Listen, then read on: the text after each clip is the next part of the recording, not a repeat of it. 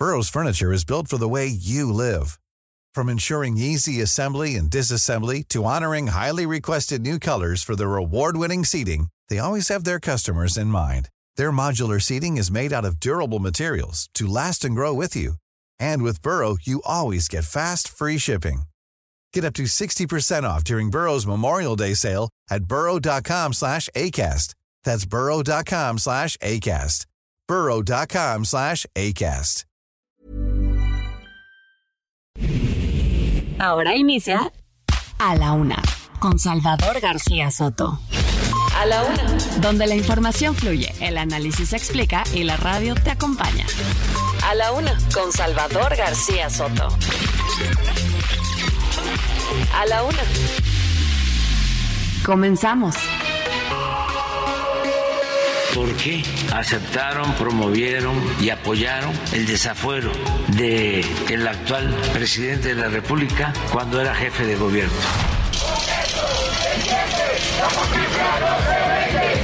Ojalá las personas de seguridad del Senado nos permitan salir a los senadores. Vamos a salir a atender a las personas. Queremos que nos abran la puerta. Lo único que se está queriendo es confrontar a un poder.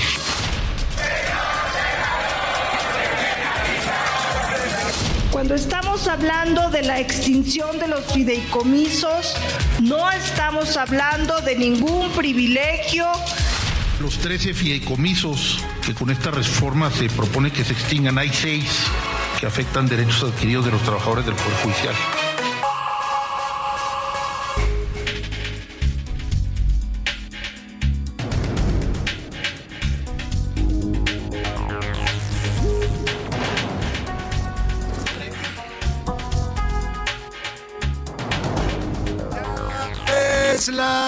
Una de la tarde en punto en el centro de la República y los saludamos con mucho gusto. Estamos iniciando a esta hora del mediodía a la una este espacio informativo que hacemos para usted todos los días a esta hora del día, cuando el reloj marca la una de la tarde con un minuto. Aquí estamos, listos para informarle para entretenerle y también para acompañarle en esta parte, justo en este momento de su día y en este miércoles 25 de octubre, a la mitad de esta semana y prácticamente ya en la recta final del mes de octubre. Estamos despidiendo a este décimo mes del año y bueno, pues ya estamos a nada del puente del Día de Muertos, que no es oficial, pero como si lo fuera, ¿eh? porque la mayoría de la gente seguramente eh, pues celebrará estas festividades, tanto del Halloween, que es esta fiesta importada desde los Estados Unidos, y luego nuestra fiesta eh, tradicional mexicana que es el Día de Muertos. Y bueno, pues a partir de ahí agárrese porque nos vamos ya hacia la recta final del final de este año. Mucha información importante le tengo preparada para transmitirle en este miércoles. Todo lo más importante, solo lo más importante de lo que está ocurriendo en el panorama informativo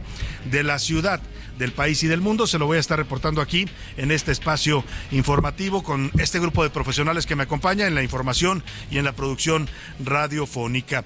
El miércoles lluvioso en la Ciudad de México, noticias importantes.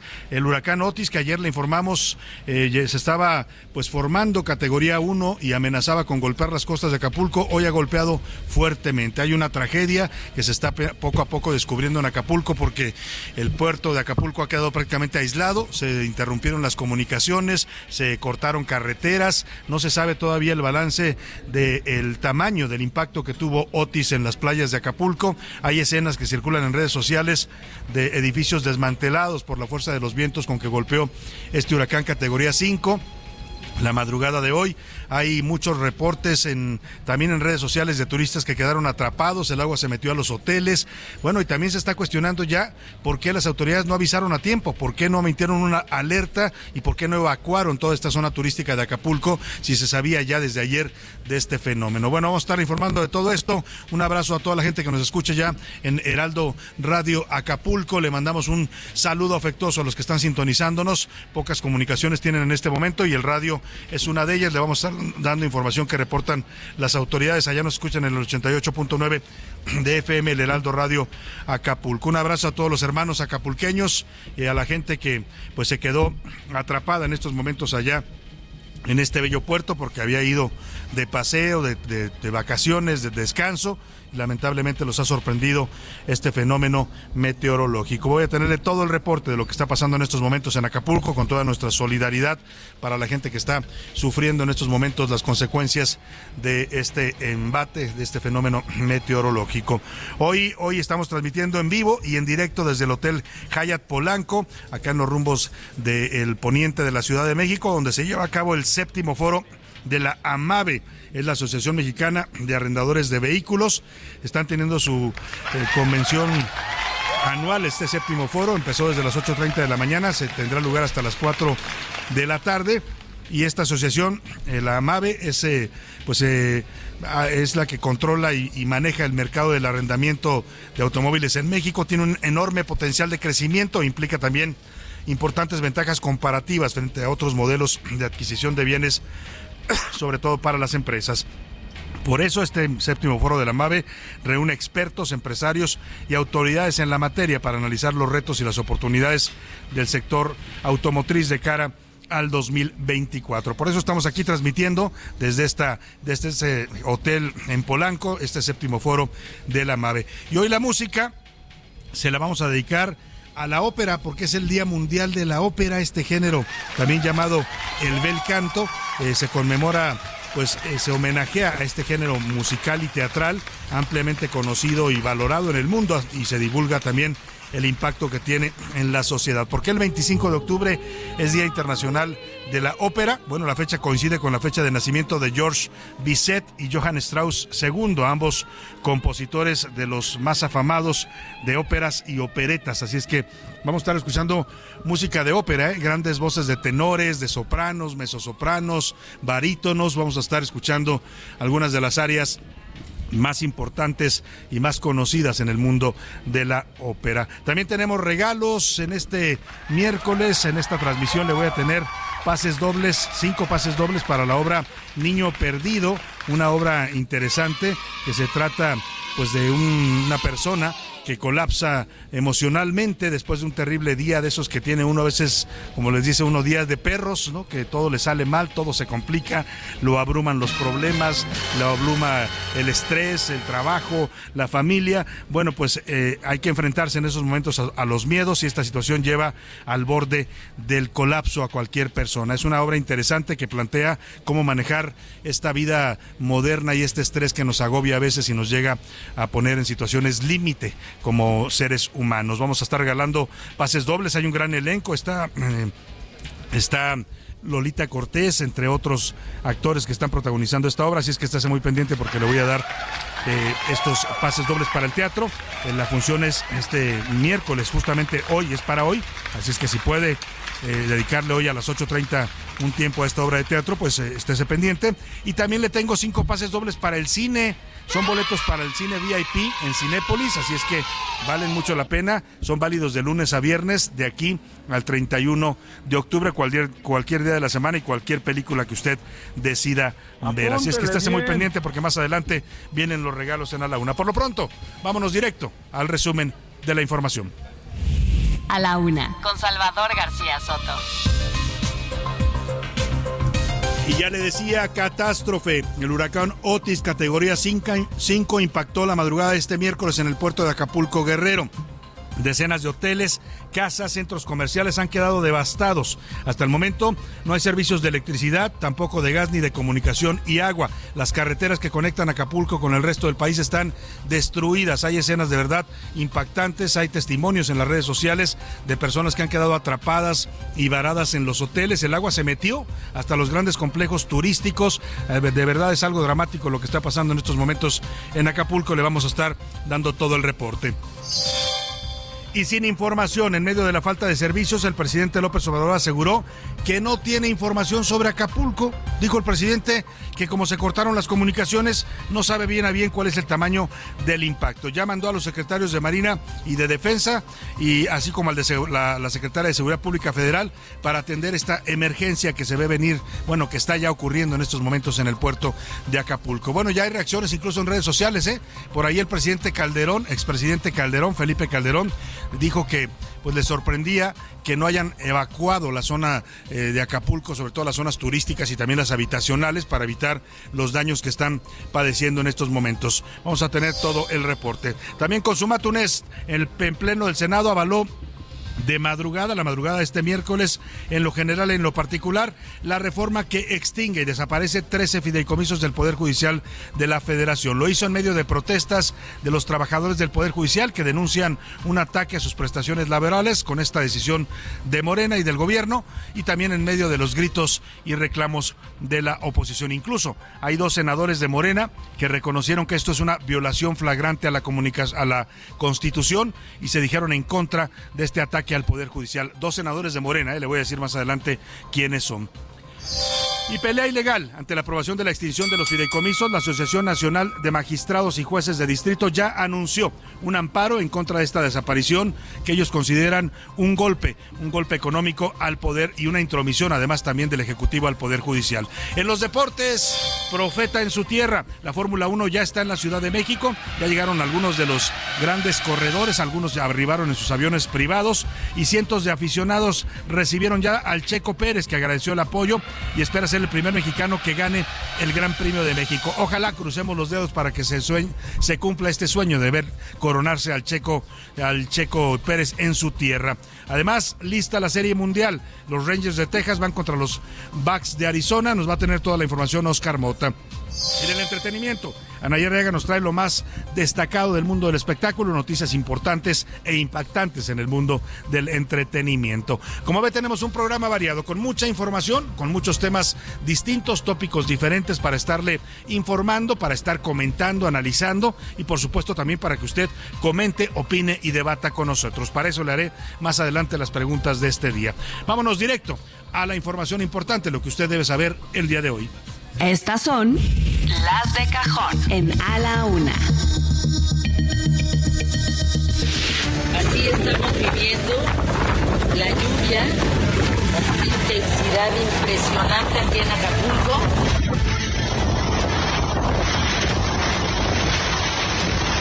Estoy en Acapulco, en el Hotel Princess. Eh, acaba de pasar lo más, más, más cañón que, fue, literal, estuve en el ojo del huracán.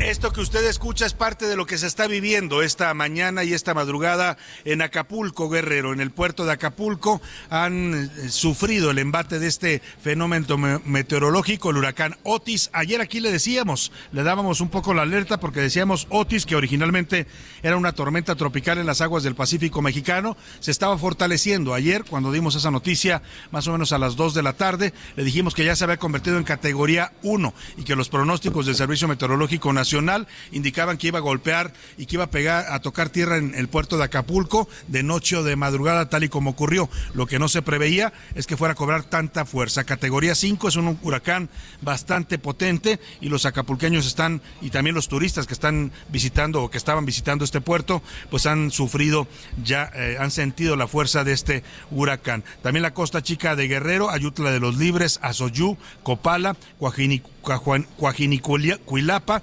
Cuautepec, Florencio Villarreal, Igualapa, Ometepec, San Luis Acatlán y San Marcos son municipios de Guerrero que también están siendo afectados en estos momentos por el golpe de este huracán. Siguen todos estos municipios junto con Acapulco incomunicados. Se interrumpieron servicios básicos como el agua, la electricidad, tampoco se reporta, también se reporta más bien que no hay gas en Acapulco y bueno, pues las carreteras, la autopista del Sol está interrumpida por varios tramos que sufrieron deslaves, no hay manera de llegar en estos momentos por tierra a Acapulco. Y es que este sorprendente y poderoso huracán Otis impactó a las 12.25 de la madrugada de este miércoles en las playas de Acapulco, ya como le decía con nivel 5 en la escala de los huracanes. Ahora ya se degradó a tormenta tropical, pero sigue avanzando y provoca lluvias torrenciales. Esto lo informa la Comisión Nacional del Agua. Varias estructuras de hoteles quedaron colapsadas, hospitales inundados, árboles caídos e incluso la energía eléctrica se vio afectada, así como las comunicaciones.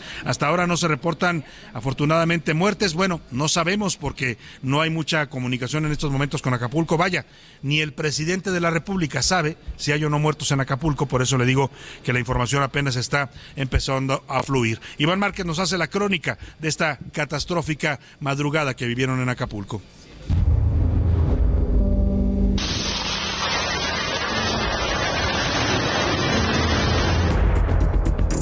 Cerca de las 12.25 de la madrugada de este miércoles tocó tierra el catastrófico huracán Otis sobre Acapulco Guerrero, con categoría 5, vientos de 270 kilómetros por hora y ráfagas de hasta 330 kilómetros por hora. Hasta cerca del mediodía, las comunicaciones continuaban interrumpidas y sin luz en algunos puntos. Estructuras completas quedaron destrozadas, vidrios rotos, calles inundadas y árboles caídos. Prácticamente todo quedó destruido. Todos los muebles volaron. Ya todo quedó aquí abajo. Que está destruido. Eh, en mi cuarto, bueno, se cayó el techo, se rompieron los vidrios, este, inundado los pisos. Además, hubo derrumbes en la autopista del Sol en el tramo Chilpancingo-Acapulco. Mismo caso en la carretera federal hacia Tierra Colorada. Tampoco se salvaron hospitales. Pacientes como pudieron se tuvieron que resguardar. Hasta ahora no se reportan muertos, sin embargo, en cuanto se reanuden las comunicaciones y energía por completo, se podrá saber. Lo que llamó la atención fue la evolución de Otis. Pasó en 12 horas de ser tormenta tropical a un huracán de máxima categoría y devastar Acapulco por completo.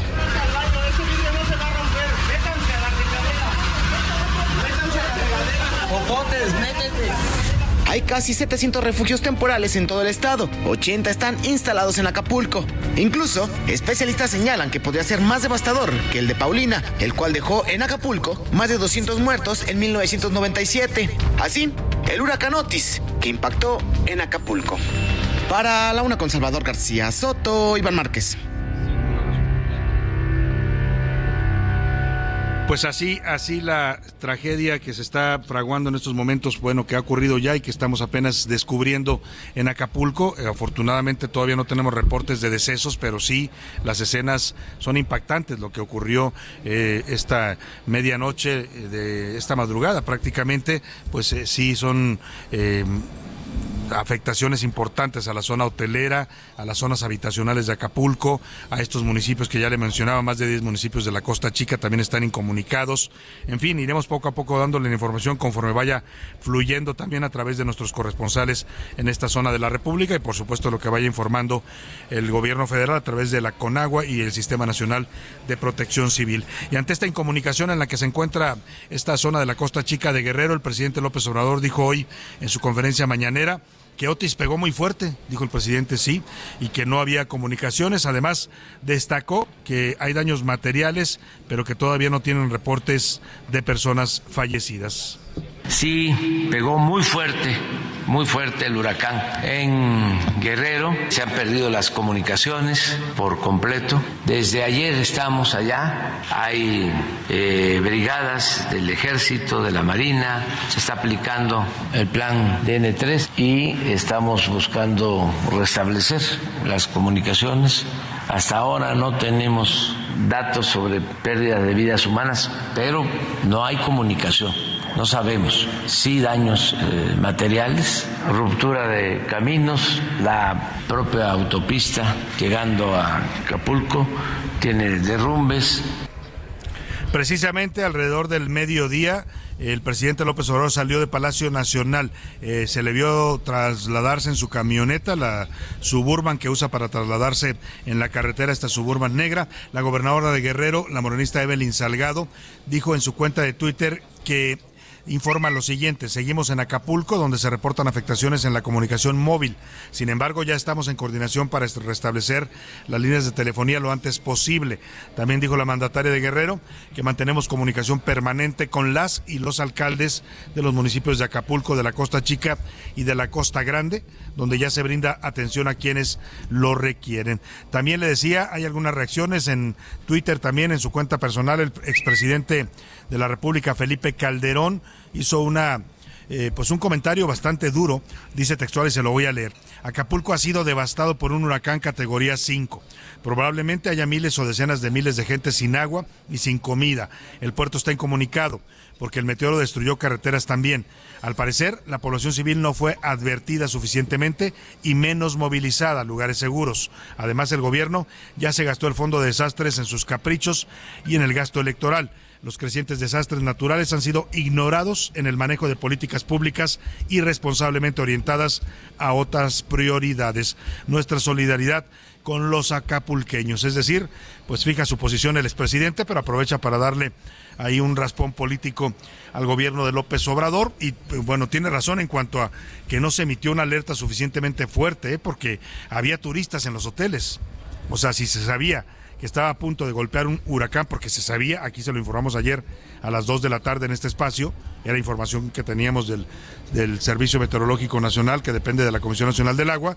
La pregunta es por qué el gobierno de Guerrero o el Sistema Nacional de Protección Civil no evacuó toda esta zona, no sacó a los turistas, no sacó a la gente que estaba en riesgo. Bueno, es parte de la crítica que hace el expresidente eh, Calderón.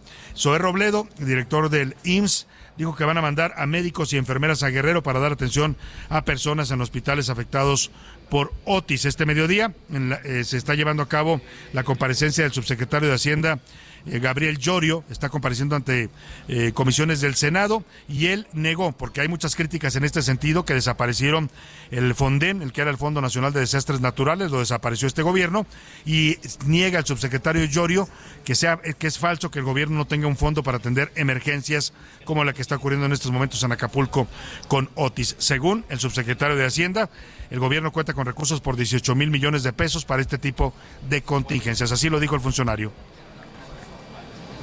El Fonden actualmente tiene 18 mil millones de pesos. En México, el diseño institucional del Fondo de Desastres tiene dos componentes: la acumulación de reservas de efectivo, que es el, lo que usualmente conocemos como el ahorro del Fonden, y el segundo era un sistema de gestión financiera pública para pagar facturas de obras de reconstrucción una vez que impacta un desastre. Lo que les quiero decir es que la cobertura de reserva de efectivo no fue tocada. Actualmente tenemos 18 mil millones de pesos en el Fonden. Hay una línea presupuestal de cerca de 10 mil millones de pesos eh, que usualmente se incluye. La cobertura de la reserva de efectivo y de los seguros paramétricos para desastres se ha mantenido intacta y la hemos renovado en cada ciclo presupuestal.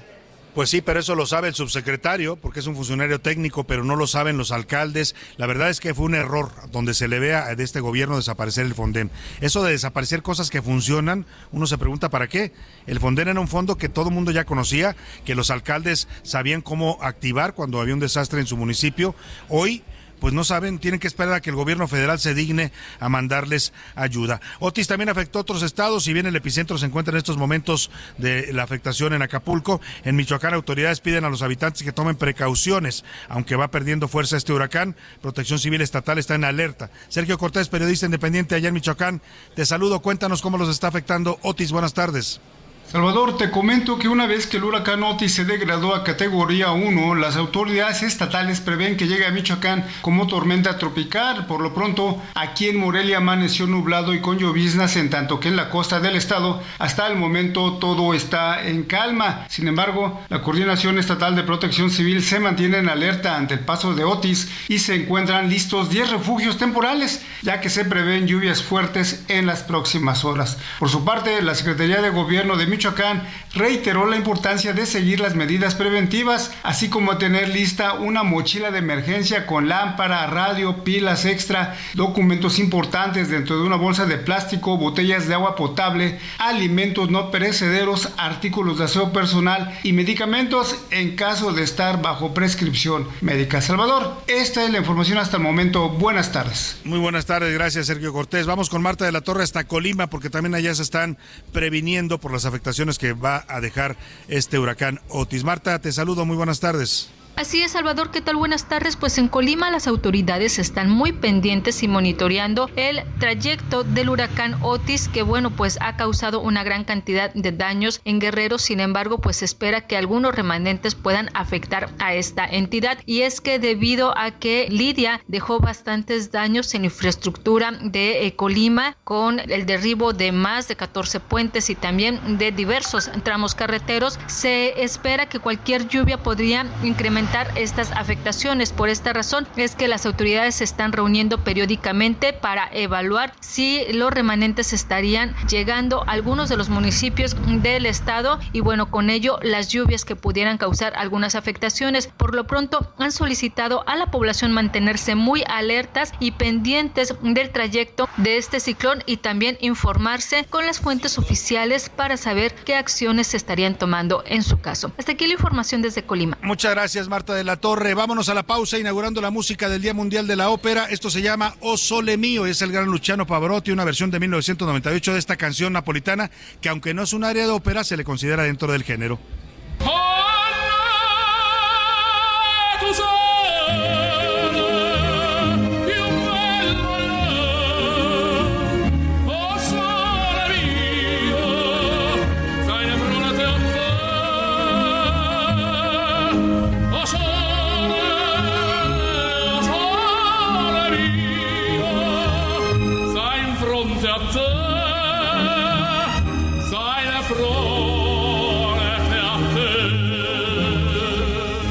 En un momento regresamos.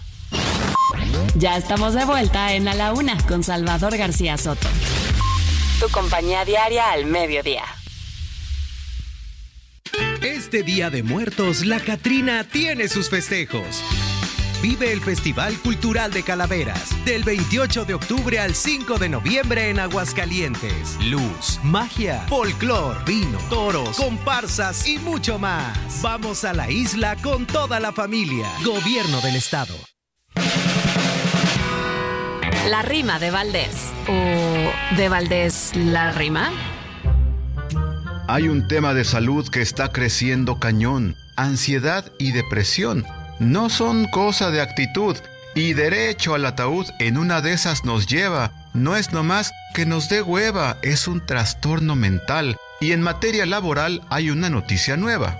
Si padecen ansiedad, pedir incapacidad podrán los trabajadores para que tiempos mejores puedan venir de verdad.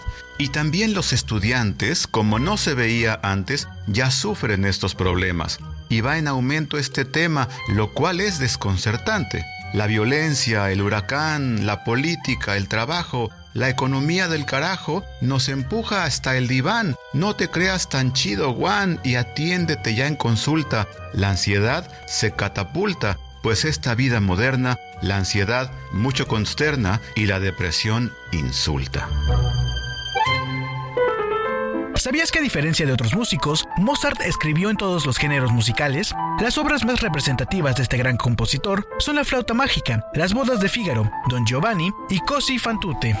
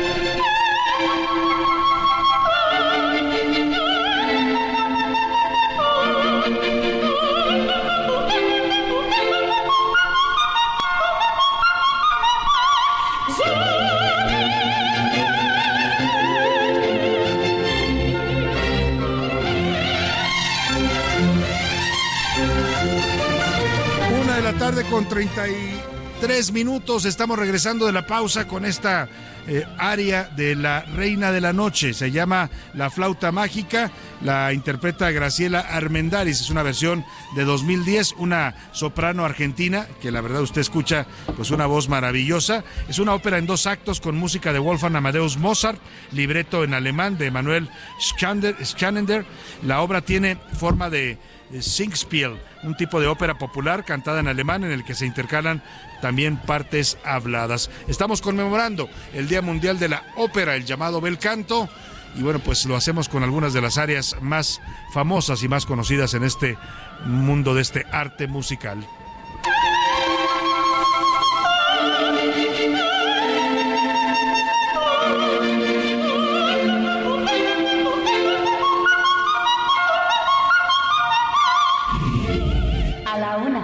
Con Salvador García Soto. Oiga, ya es la una de la tarde con 34 y hablando de huracanes, eh, eh, no es Otis es uno apenas de los que nos han golpeado y han causado daños eh, graves. Todavía no sabemos la dimensión del impacto de Otis en Acapulco porque pues lamentablemente todavía seguimos con un Acapulco incomunicado, también la zona de la costa chica y parte de la costa grande.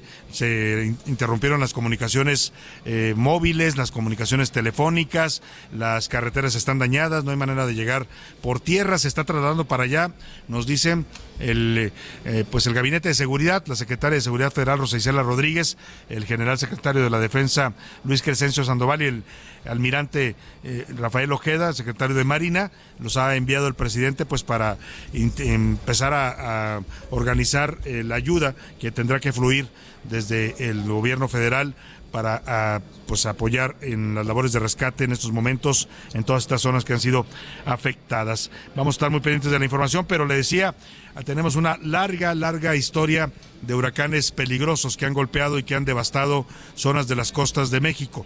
Ricardo Romero nos hace un recuento de algunos de los huracanes o ciclones más fuertes que han golpeado el territorio mexicano.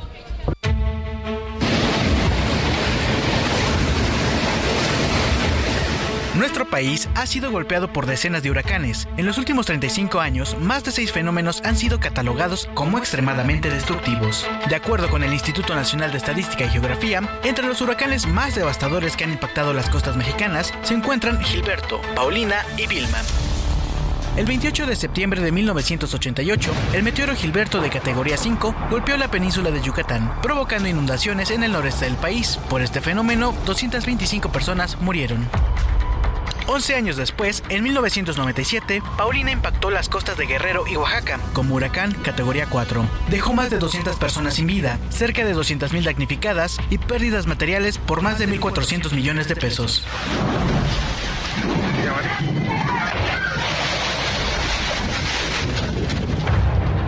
En octubre de 2005, el huracán Vilma arribó a las costas de la península de Yucatán, dejó cerca de un millón de damnificados y pérdidas económicas estimadas en 18 mil millones de pesos. Otros fenómenos devastadores fueron Ingrid y Manuel. En septiembre de 2015, ambos ciclones arribaron de manera simultánea a las costas mexicanas. Ingrid ingresó por el Golfo de México como huracán categoría 1 y Manuel por la costa del Pacífico como tormenta tropical. Los dos fenómenos provocaron la declaratoria de desastre en al menos 401 municipios, 157 muertes y afectaciones a más de 900.000 personas. Estos son algunos de los huracanes más destructivos que han pasado por México. Para la una con Salvador García Soto, Ricardo Romero.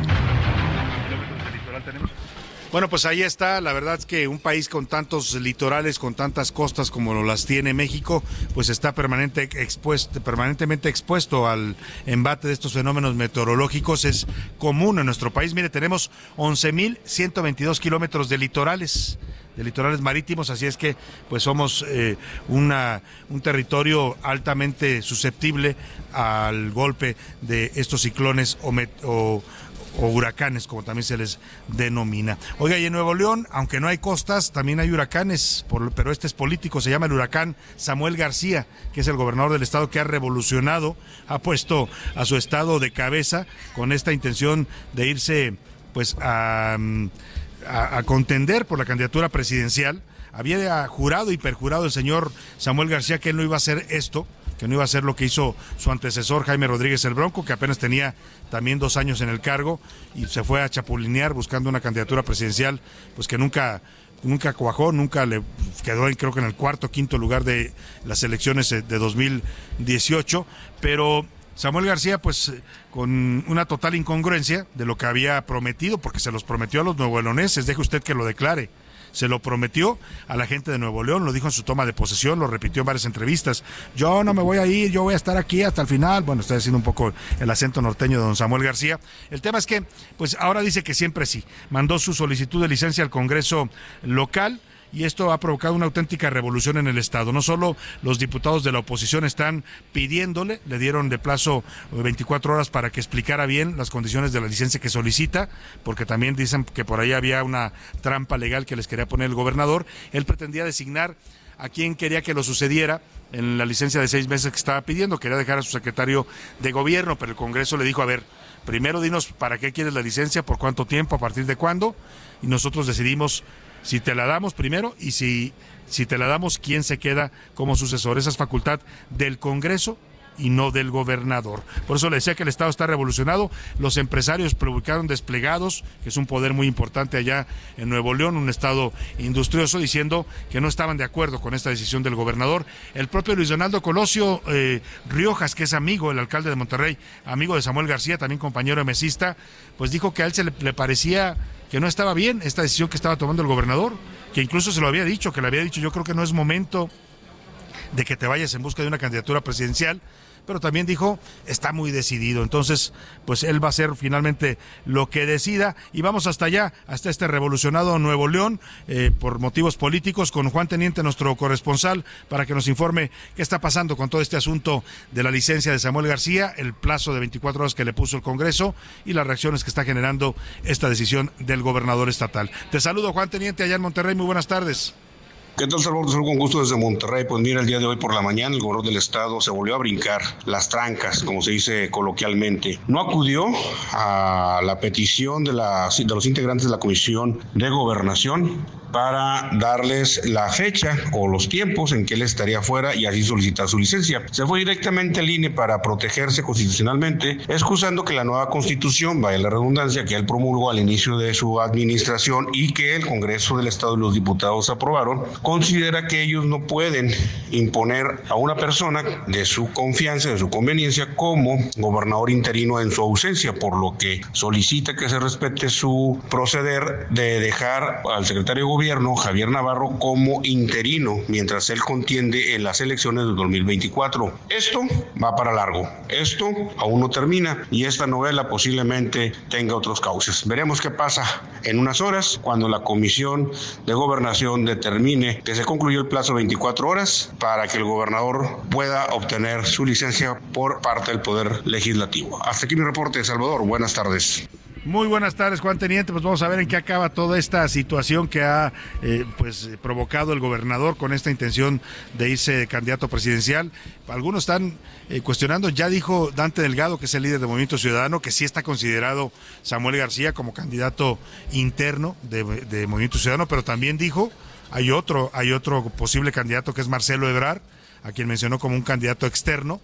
Así es que, pues, eh, en una de esas, don Samuel García se va a buscarla y se queda como aquel dicho del perro de las dos tortas. Pero en fin, veremos en qué termina todo esto y parte del contexto es que pues el gobernador no tiene mayoría en el Congreso, pero no solo no tiene mayoría, la mayoría la tiene el PRI y el PAN, sino que además se ha peleado, hay un pleito eh, político abierto entre el gobernador y las fracciones del PRI del PAN, que la verdad pues no ha sabido manejar don Samuel, ha, demostrado tener poco oficio político porque tiene, está totalmente confrontado, chocando permanentemente con la mayoría opositora que tiene en el Congreso. Oiga, y vamos al Senado porque pues ayer de, de madrugada, más bien hoy de madrugada, este miércoles, eh, pues se consumó finalmente la intención de Morena, ordenada por el presidente López Obrador, para extinguir los 13 fideicomisos del Poder Judicial de la Federación, algunos de los cuales pues eh, guardaban recursos para prestaciones sociales de los trabajadores de este poder. De madrugada, el Pleno Senatorial aprobó en lo general y en particular el dictamen que desaparece estos 13 fideicomisos y que le permite al gobierno federal, al gobierno de López Obrador, apropiarse o quedarse o robarse, vaya usted a cómo le podemos llamar, porque en realidad era dinero que le pertenecía administrativamente al Poder Judicial y ahora se lo va a agandallar el presidente, eh, pues finalmente se quedarán con 15 mil millones de pesos. Tres senadores de Morena, y este dato es importante, aunque la mayoría de Morena actuó como siempre lo hacen, se, pues totalmente plegados, sumisos, obedientes ante el presidente López Obrador. Hubo tres senadores, pues que tuvieron algo de dignidad, Y hay que resaltarlo, porque no estuvieron de acuerdo con esto, dijeron que era una violación a la Constitución, que era una intromisión y un ataque a otro poder autónomo del Estado y que esto no, no era algo ni democrático ni republicano. Eh, los senadores morenistas que se inconformaron y lo dijeron en tribuna y votaron en contra de esta extinción de fideicomisos fueron la senadora Olga Sánchez Cordero. No es menor el dato, porque Sánchez Cordero, recuerde usted, que fue la secretaria de Gobernación, la primera secretaria de Gobernación de López Obrador, pero también lo hizo Alejandro Rojas Díaz Durán, senador eh, tamaulipeco, también lo hizo el senador Rafael Espino. Los tres votaron en contra de esta desaparición y dieron argumentos contundentes. ¿eh? En tribuna, Olga Sánchez Cordero dijo que no era pues no era ni constitucional ni democrático atacar así a un poder eh, eh, y que, o que dos poderes se confabularan, así lo dice, que dos poderes del Estado, que en este caso es el legislativo y el ejecutivo, se confabulen para atacar a otro poder. También Sánchez Durán dijo que esto era una violación flagrante a la Constitución y que él no iba a avalar algo como esto, que se estaban afectando derechos de los trabajadores, algo que el presidente ha dicho y ha reiterado que no, no, no hay esta afectación. El caso es que ya fue aprobado finalmente, se turnó, por supuesto también la oposición en contra, las protestas que ayer le narramos de los trabajadores del Poder Judicial, un ambiente bastante tenso el que se vivió hasta la madrugada de hoy en el Senado. Fue turnada ya la eh, reforma al eh, Poder Ejecutivo para que la publique y a partir de eso pues vendrán también seguramente algunas controversias, acciones de inconstitucionalidad que pretenderán tirar eh, eh, esta, esta reforma. El debate se prolongó durante más de siete horas y Misael Zavala, reportero que estuvo siguiendo de cerca esta discusión interesante e importante ahí en el Senado, nos da los detalles. Misael, adelante.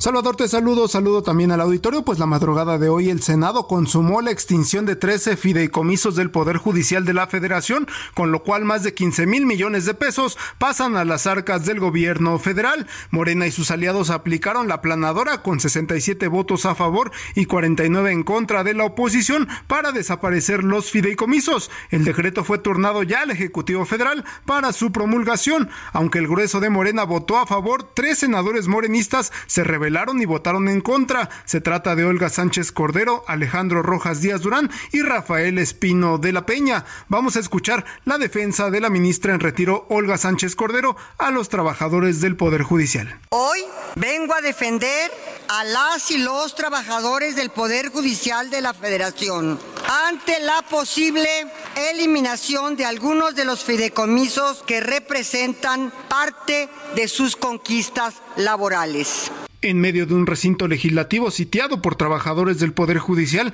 que rechazaron la desaparición de los fideicomisos, la senadora por Acción Nacional Xochil Gálvez presentó una moción para frenar el proceso legislativo, ya que argumentó que el retiro de los 15 mil millones de pesos afectará directamente a 55 mil trabajadores. Sin embargo, el oficialismo rechazó esa propuesta. En el debate, la senadora por el PRI, Claudia Naya, adelantó que caerá una lluvia de amparos y acciones de inconstitucionalidad por el desaseo legislativo, ya que en comisiones del Senado se sumaron de último minuto dos senadores de Morena y el Partido del Trabajo. Además, se plasmó la firma de la senadora Sacil de León sin que ella estuviera presente en la sesión de las comisiones de Estudios Legislativos Segunda y la Comisión de Hacienda y Crédito Público. Vamos a escuchar cómo lo dijo la senadora Claudia Naya no solamente vamos a presentar sobre los artículos constitucionales que se trastocan, también hablaremos del debido proceso.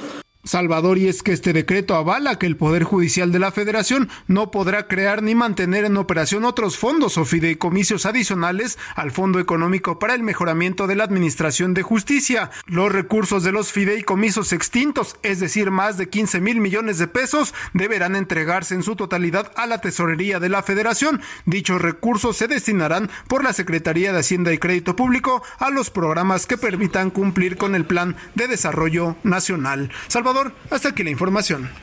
Muchas gracias, Misael Zavala. Pues ahí está la crónica de lo ocurrido. Hubo datos tan delicados como que la senadora Sacil de León, senadora de Morena, no estuvo presente en el recinto, nunca la vieron no, no, no apareció nunca, pero sí votó a favor de la reforma. Y esto, pues, eh, eh, decía la senadora periodista Claudia Naya, que va a ser tomado en cuenta a la hora de las eh, acciones de inconstitucionalidad que están preparando. Pero le decía que en medio de este tenso debate llama mucho la atención la, la postura que fijaron tres senadores de Morena, entre ellos el senador Alejandro Rojas Díaz Durán, a quien tengo el gusto de saludar esta tarde en la línea telefónica. Senador, un gusto escucharlo. Buenas tardes.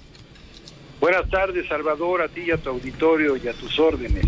Lo seguimos con atención a lo largo del día de ayer. Tuvo usted una posición, pues digamos, disidente de su bancada, diciendo primero que había sido una grosería esto que le hicieron a la ministra presidenta de haber cancelado o de haberla desinvitado, diciendo su coordinador que no había invitación cuando usted mandó una carta formal y él estaba enterado. Y luego apoyando a los trabajadores y en tribuna senador habló usted de una mentira monumental de esta extinción de fideicomisos. Pues así es, reivindicando los principios de Morena, Salvador, porque nuestros principios fundacionales son no mentir, no robar, no traicionar al pueblo de México. Bueno, pues resulta que sí mentimos porque los 13 mil millones de pesos en los fideicomisos no son para que los ministros o ministras de la Suprema Corte de Justicia hagan lo que quieran con esos dineros, ni los tienen ahí en los cajones para que utilicen sus privilegios o prebendas que hay que disminuir, yo estoy de acuerdo, pero no hay que mentir, esos 13 mil millones de pesos son de los 55 mil trabajadores y también para la infraestructura y para otorgar este servicio, eh, acceso, acceso a la justicia a todos los mexicanos. La segunda, no robar, pues Morena no tiene el derecho, ni el legislador, ni la Cámara de Senadores, ni diputados, ni tampoco el gobierno de apropiarse de estos recursos que están en fideicomisos legalmente constituidos y que están administrados y auditados por la Auditoría Superior de la Federación y que además corresponden a rubros específicos para que precisamente se pueda eh, impartir la justicia en México, que es muy deficiente. El Poder Judicial hemos disminuido el 15% de su presupuesto en los últimos años cuando México solo invierte el 2% del PIB en la justicia, en impartición de justicia para los mexicanos, cuando los países de la OECD, que México forma parte, invierte hasta el 8%. Es decir, estamos muy rezagados para garantizar este derecho constitucional. El tercer principio que es no traicionar al pueblo, bueno, pues con esta decisión de tratar de asfixiar presupuestalmente al Poder Judicial y tratar de minar su independencia como poder constitucional, va en deterioro y en detrimento y en violación a la garantía constitucional y el derecho que todo mexicano tiene a tener ese acceso a la justicia pronta y expedita, honesta y transparente, en donde si nosotros minamos al Poder Judicial y lo asfixiamos, estamos prácticamente anulándole a millones de mexicanos esa posibilidad de que tengan justicia. Por eso voté en contra porque este soy soy congruente de los principios de Morena. Esos son los principios que además nos dieron el triunfo en el 18, claro. donde nosotros ofrecimos que íbamos a respetar la independencia y la autonomía de todos los poderes públicos.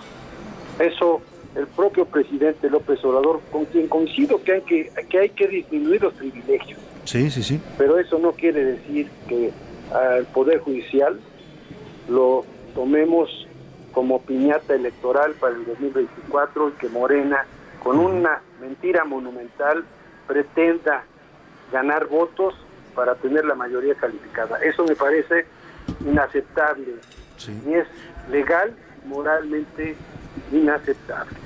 Decía usted ayer en tribuna en su participación, senador, estoy conversando con el senador Alejandro Rojas Díaz Durán de la fracción de Morena en el Senado, decía usted que hay una violación abierta a la Constitución con esta eh, decisión que aprueba la mayoría el día, eh, el día de hoy en la madrugada. ¿Esta violación podría abrir la puerta a acciones de inconstitucionalidad? Es decir, ¿terminaría el asunto finalmente siendo resuelto por el propio Poder Judicial? Sí, claro, yo ya estoy redactando precisamente un proyecto de, de controversia constitucional y te voy a decir por qué. En primer lugar por congruencia, pero segundo lugar porque también va a venir una catarata de, o cascada de amparos de todos los trabajadores e integrantes del Poder Judicial de la Federación, jueces, magistrados, actuarios, secretarios, etcétera, que tienen el legítimo derecho de reclamar sus derechos. Pero por otro lado, evidentemente que este, esta medida eh, es un pretexto, como te digo, a sabiendas en mi partido que no va a prosperar esta expropiación de estos recursos. Y cuando la Corte, por estos amparos, este, vaya a revisar el asunto y quede sin efectos momentáneamente, va a ser eh, el, la gasolina para prender la ira popular en contra de un poder. Y eso me parece, en verdad, este, diría que lo menos que podría decir es una irresponsabilidad política, porque dañar la autonomía de un poder es, es dañar a la democracia en México. Eso, vulnerar la legitimidad popular del Poder Judicial es afectar la democracia mexicana. Senador, esta, esta controversia que usted está preparando la presentará a título personal o va a buscar el apoyo, no sé, de Olga Sánchez Cordero y del otro senador también que votó en contra. Sí, estamos platicando precisamente y dialogando al respecto, porque sí estamos preocupados de que lo que en México tiene que prevalecer es el Estado de Derecho. Sin duda alguna, Por senador. encima Sí. de sus intereses. Por encima de los intereses, sin duda. Le agradezco mucho, senador. Me va a cortar la guillotina, pero muchas gracias por esta conversación. Muchas gracias. Gracias, Salvador. excelente Buenas tarde. Ahí está el senador Alejandro Rojas Díaz Durán, dice que preparará una controversia, además de haber votado en contra de su fracción el día de ayer. Vamos a la pausa y volvemos a la segunda hora de a la una. Un momento, regresamos. Ya inicia la segunda hora de A la Una con Salvador García Soto. A la Una, donde la información fluye, el análisis se explica y la radio te acompaña. A la una, con Salvador García Soto. A la una. Comenzamos.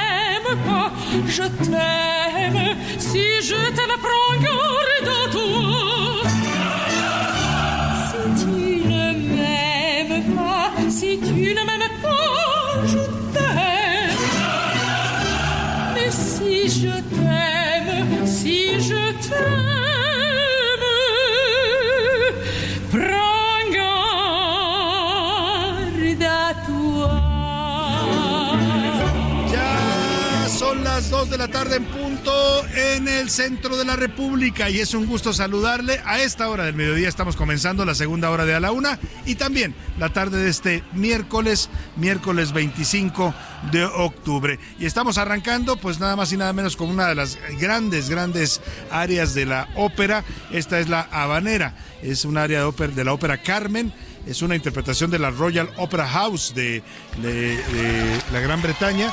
Y bueno, pues eh, una versión, la verdad, eh, deliciosa de esta canción. Para mí es una de las áreas de la ópera que más me gusta en esta parte eh, de, eh, la ópera de Georges Bizet, eh, pues una muy conocida, además muy popular. Está basada, Carmen, en una novela popular del mismo nombre de Prosper Mérimée que atrajo a los lectores franceses con cuentos exóticos de España, una combinación de pasión, sensualidad y violencia. Inicialmente resultó un poco fuerte para los escenarios de la ópera de Georges Bizet. Fracasó, fíjese usted, cuando se estrenó no, la, no le gustó al público de aquellos años, estamos hablando de 1875. El señor Bizet murió poco después del estreno de la obra, pues pensando que había sido un fracaso y hoy la ópera Carmen es una de las óperas más emblemáticas de este género musical. Eh, se ha puesto en escena más de 500 veces tan solo en el Covent Garden allá en, la, en Londres, eh, además de los grandes escenarios de la ópera como Milán, eh, pues por supuesto eh, Berlín, eh, París, aquí en México también hay, se ha interpretado en muchas ocasiones en el Teatro de Bellas Artes. En fin, escuchemos y disfrutemos en este Día Mundial de la Ópera esta bella voz de soprano que canta L'amour en la habanera de Georges Bizet y le tengo mucha, mucha más información en esta segunda hora de A la Una. y a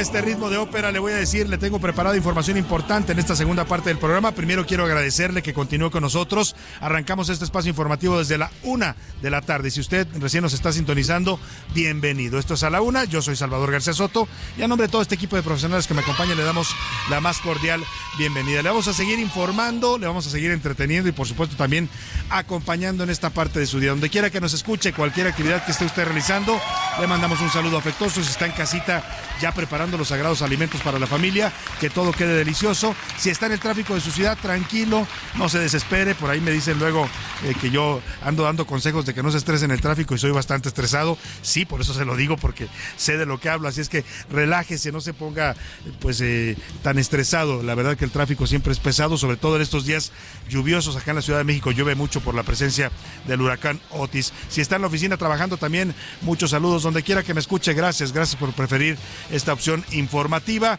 Y bueno, pues estamos en vivo y en directo transmitiendo desde el Hotel Hyatt, aquí en la zona de Polanco, en la Ciudad de México. Estamos asistiendo a la AMAVE, la Asociación eh, Mexicana de Arrendadores de Vehículos. Estamos en esta convención, este foro que están teniendo sobre arrendamiento vehicular, crecimiento y movilidad eficiente. Interesante, sin duda, el tema, los temas que están abordando en este encuentro, desde el cual transmitimos en vivo y en directo para usted. Le decía que le tengo más información en esta segunda hora. Los trabajadores del Poder Judicial extienden su paro hasta el 29 de octubre, mientras que los magistrados de distrito anuncian ya preparan amparos en contra de esta decisión arbitraria, consideran de la mayoría de Morena en el Senado. En Tijuana, Baja California, aparecieron mantas de diversos cárteles prohibiendo la fabricación y venta de fentanilo. Ojo, este fenómeno es interesante porque a raíz de las presiones de Estados Unidos a México para que se deje de producir fentanilo que se exporta a los Estados Unidos, hay más de 100 mil estadounidenses muertos ya por el consumo de esta droga letal pues en, ciudades de Sinaloa, por ejemplo, en Culiacán, empezaron a aparecer también estos carteles donde decían, aquí no se produce ni se puede producir fentanilo, así es que a quien descubramos haciéndolo, son además carteles del narco, no vaya usted a pensar que los pone el gobierno, los pone el narco, prohibiendo la producción de fentanilo, pero ahora aparecen también en Tijuana, pero hay información que dice que en Nuevo León y en Tamaulipas están trasladándose ahora los laboratorios de fentanilo. Voy a tenerle toda la información. En San Cristóbal de las Casas, Chiapas, se desató una fuerte balacera entre locatarios del mercado del norte de San Cristóbal, todo por el control de los espacios comerciales. Así se pelean ahora los espacios comerciales en México a balazos. Tengo mucha información que compartirle en esta segunda hora de la una. Quédese con nosotros. Va a usted a pasarla bien, se va a informar y vamos a estar compartiendo este momento de su día. Vámonos a temas importantes. A la una. Con Salvador García Soto. Oiga, ya le decía, continuando con este tema de, el Poder Judicial y la extensión de los fideicomisos que aprobó ayer la mayoría de Morena. El Sindicato de Trabajadores del Poder Judicial de la Federación ha informado en un comunicado que el paro de labores que habían decretado para unos días en protesta por esta eliminación de fideicomisos que afectan sus prestaciones laborales se va a extender hasta el 29 de octubre. Es decir, que los juzgados, los tribunales y los eh, órganos del Poder Judicial, como son el Tribunal Electoral eh, del Poder Judicial de la Federación, el Consejo de la Judicatura y la Suprema Corte, también seguirán paralizados ante la, pues este paro de labores de sus trabajadores. Se van hasta el 29 de octubre. Mientras tanto, la Asociación Nacional de Magistrados de Circuito y Jueces de Distrito del Poder Judicial también anuncian que ya preparan un primer amparo en contra de esta decisión del Congreso de la Unión y también, por supuesto, ordenada por el presidente López Obrador. Diana Martínez, platícanos cómo se van a defender los jueces utilizando pues los instrumentos legales que nos da la Constitución a los mexicanos para frenar abusos de poder. Así es, Salvador. Buenas tardes. La Asociación Nacional de Magistrados de Circuito y Jueces de Distrito del Poder Judicial de la Federación, la JUFED, presentará un amparo colectivo contra la extinción de 13 de 14 fideicomisos del Poder Judicial de la Federación. Esta asociación, encabezada por el magistrado Froilán Muñoz Alvarado, informó que una vez que el decreto aprobado se publique en el Diario Oficial de la Federación, se presentará una acción de amparo en demanda única. Fuentes de la JUFED indicaron que si se otorga la suspensión de este acto reclamado, esta aplicaría para todos los trabajadores del Poder Judicial de la Federación. La noche de este martes, Salvador, el Sindicato de Trabajadores del Poder Judicial de la Federación acordó ampliar el paro de labores hasta el próximo domingo 29 de octubre. El sindicato realizó una asamblea plenaria urgente para tomar esta decisión y según eh, eh, un documento del sindicato eh, señaló que en virtud del clima generalizado en el, en el que un grupo importante de trabajadores exigió prolongar las expresiones de inconformidad por la extinción de los fideicomisos y la posibilidad de una reducción al presupuesto del Poder Judicial de la Federación para el año 2024 por parte del Poder Legislativo, se tomó la decisión de continuar con el paro eh, nacional que inició el pasado 19 de octubre y, bueno, hasta el próximo domingo 29 de octubre. Hasta aquí mi reporte. Muchas gracias, Diana Martínez. Y mientras los eh, jueces y magistrados ya se preparan para promover amparos en contra de esta decisión que consideran arbitraria e inconstitucional, pues el presidente López Obrador insiste, fíjese el tono que utiliza el presidente, eh, para, para que vea usted, hemos dicho mucho y se han dicho en muchos análisis que esto es una venganza del presidente en contra del Poder Judicial, que el presidente está cobrándole a los jueces, a los ministros, a los magistrados, el no someterse, el no seguir sus designios y el fallar en contra de acciones de su gobierno que denuncian los ciudadanos. Bueno, tan es así que hoy dice que con este tema se va a ir a fondo con la eliminación de los fideicomisos para moralizar el poder judicial. O sea, el presidente se siente el pastor de este país y nos quiere moralizar a todos y a los que no se les someten más los moraliza con castigos como lo está haciendo con el Poder Judicial. Escuche usted. Tenemos que seguir insistiendo en que el Poder Judicial se moralice, que le hace falta desde hace tiempo y ahora que ya se está atendiendo el asunto, ir al fondo, ir al fondo. Como la corrupción no es nada más castigar al corrupto, es estigmatizar la corrupción. Que no se piense que eso es normal, que no se establezca como forma de gobierno, como estilo de vida. No permitirlo.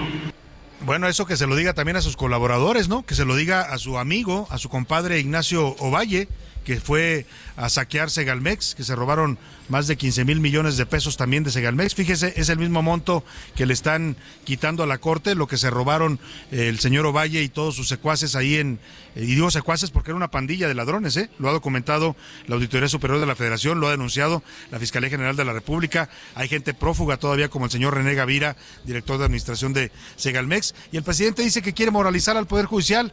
Bueno, pues que empiece por su casa que empiece por el Poder Ejecutivo y moralice a sus funcionarios que también han demostrado ser bastante corruptos. Sobre el voto en contra de la senadora de Morena, Olga Sánchez Cordero, que fuera su secretaria de Gobernación y que ayer votó en contra de este proyecto, dijo que era un ataque el que estaban encabezando el presidente López Obrador y el Congreso, dos poderes, dijo, atacando a otro poder del Estado. Pues el presidente le preguntaron qué opinaba de este voto en contra y esto fue lo que respondió.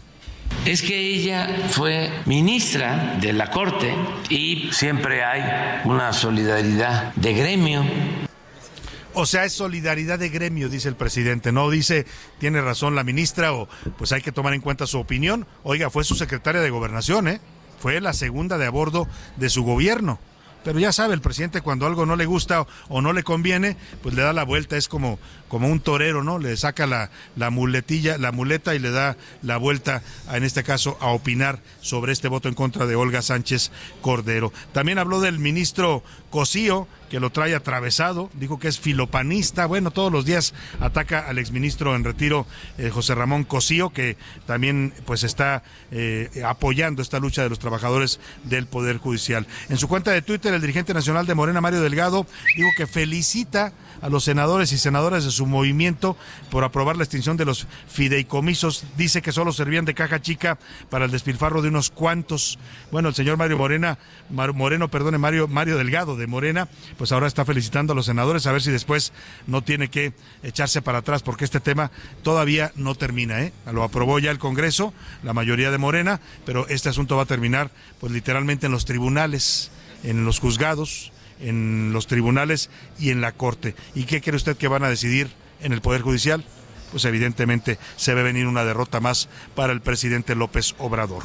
Pero bueno, ahí vamos a dejar el tema y vamos a conversar. Estamos, ya le decía, participando y asistiendo a este séptimo foro de la AMAVE, que es la Asociación Mexicana de Arrendadores de Vehículos, una figura eh, de venta muy interesante el arrendamiento porque permite, pues, eh, sobre todo a las empresas, también lo pueden usar particulares, pero sobre todo a las empresas adquirir flotillas de autos y disminuir sus costos a través de esta figura legal del arrendamiento. Está con nosotros en la mesa y me da mucho gusto recibir a Alberto Gómez, él es director general en Avis México presidente actual de la AMAVE. Qué gusto saludarlo, Alberto, y recibirlo aquí en esta cabina de a la una. Al contrario, Salvador, muchísimas gracias. El gusto es mío estar aquí acompañándote y acompañando al auditorio. Buenas tardes a todos.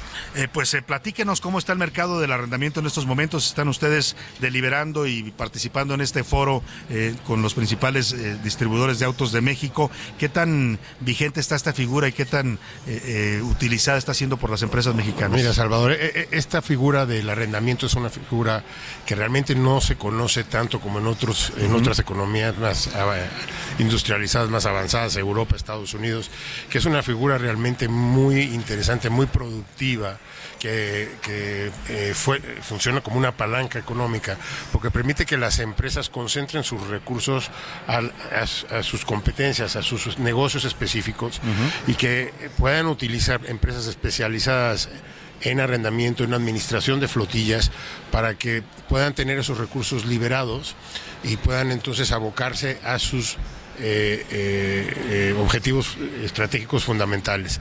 Digamos, este es el séptimo foro que hacemos, la asociación tiene poco más de eh, ocho años casi.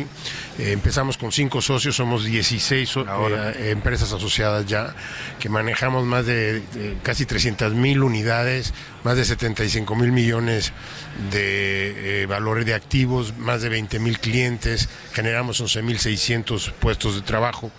Entonces es, una asociación que hemos estado en estos años conformando con gran potencia para poder tener una oportunidad de seguir penetrando y cooperando y coordinando con las, sobre todo con las empresas grandes. Claro. Máxime ahora que viene el nearshoring también, que todo el mundo está hablando del nearshoring.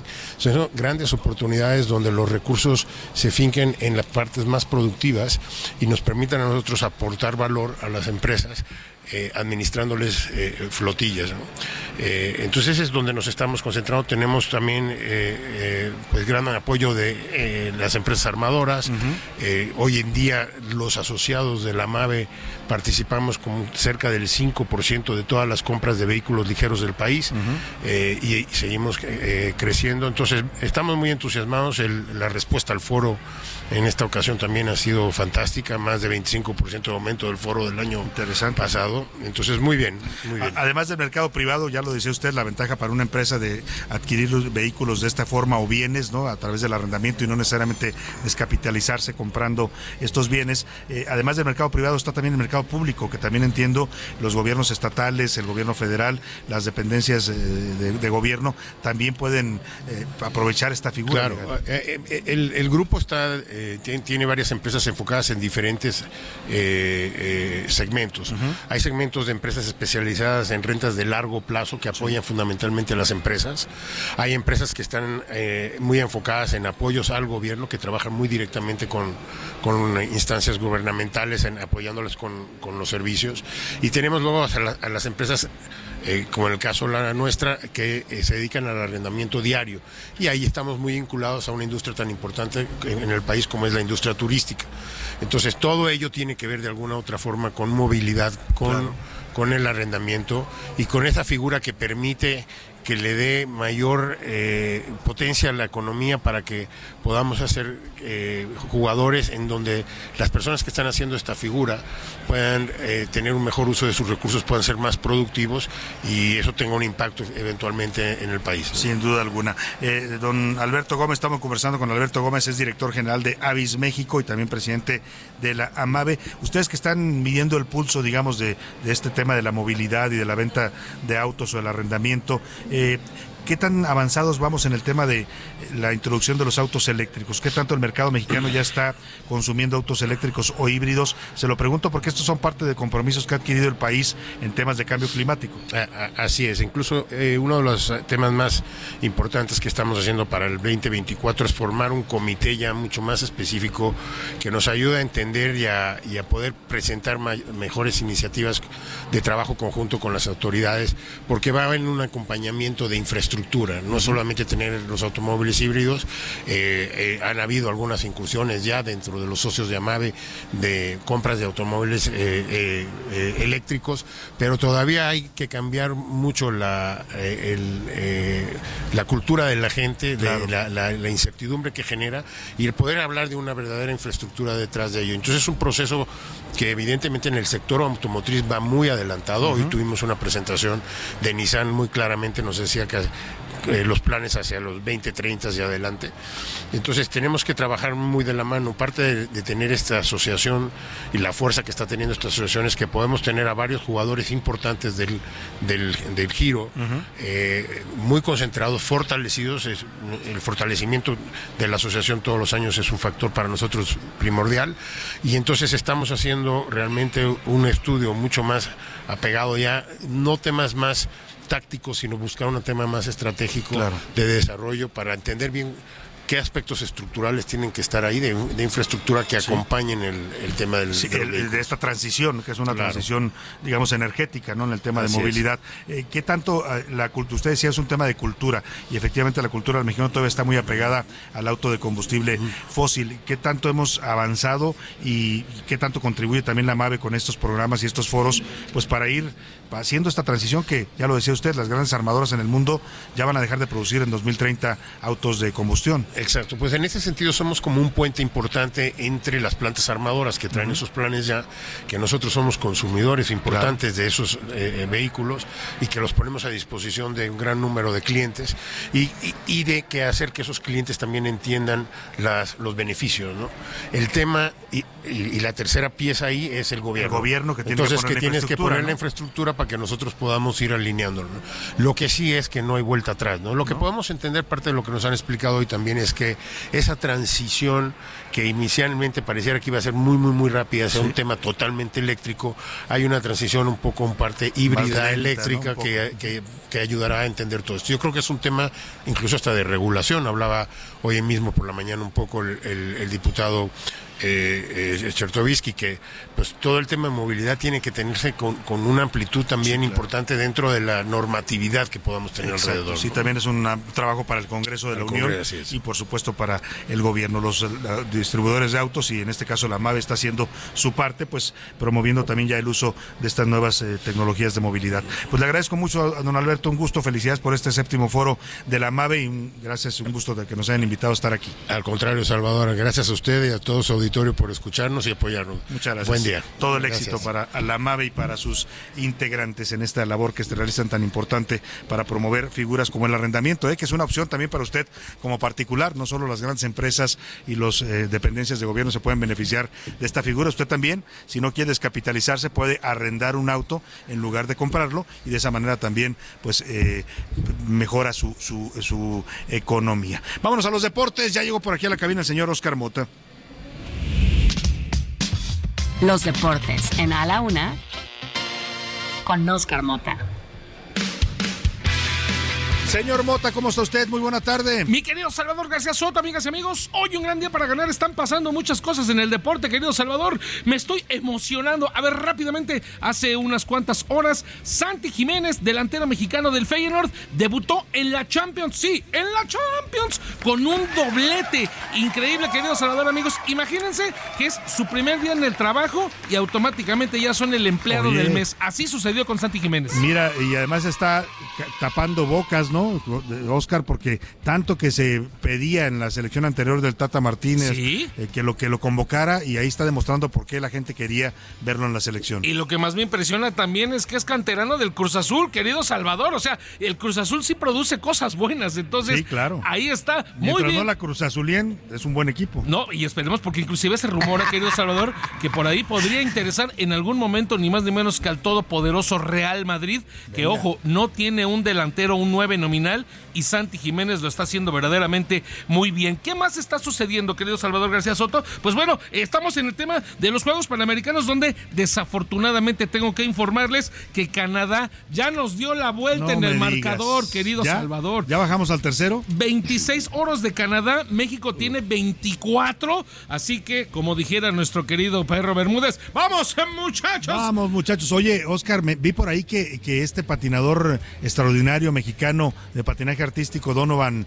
Carrillo. ¿Sí? Que tuvo un problema ahí con su maleta y que tuvo que competir eh, con, patines prestados y con todo prestado y aún así ganó plata. Esa fue una situación. Sí, es correcto, querido Salvador. Eh, tema de resiliencia de Donovan Carrillo que tuvo esta situación hace aproximadamente dos, tres semanitas. Lo platicamos, por supuesto, aquí en la Laguna. Eh, tuvo precisamente, se perdió por ahí en el asunto del, del equipaje, pero bueno, lo resuelve y termina ganando en un camino que obviamente él va recibiendo para otros Juegos Olímpicos, que en este caso son los de invierno.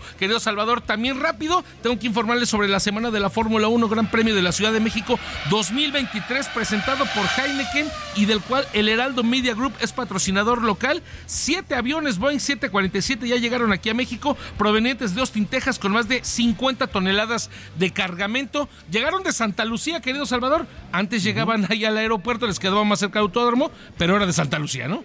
Oye, aterrizaron también ya varios de los pilotos, ¿no?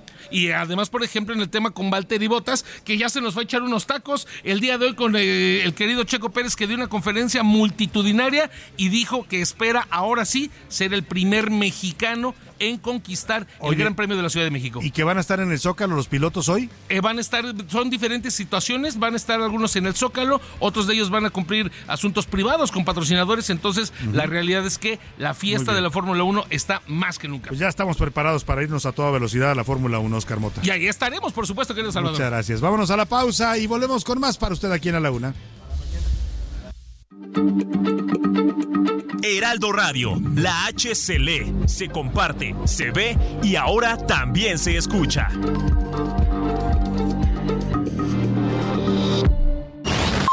Ya estamos de vuelta en A la Una con Salvador García Soto.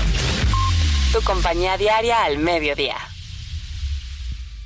Somos más que energía, somos transición energética. Generamos el 55% de la energía limpia de México. Somos desarrollo. Modernizamos y construimos 25 centrales, garantizando su operación por 50 años más. Somos visionarios. Con alianzas estratégicas ahora exportaremos gas a distintas partes del mundo. Somos vocación social. Cumplimos con el compromiso de no incrementar las tarifas domésticas. Somos CFE. Somos más que energía. Gobierno de México.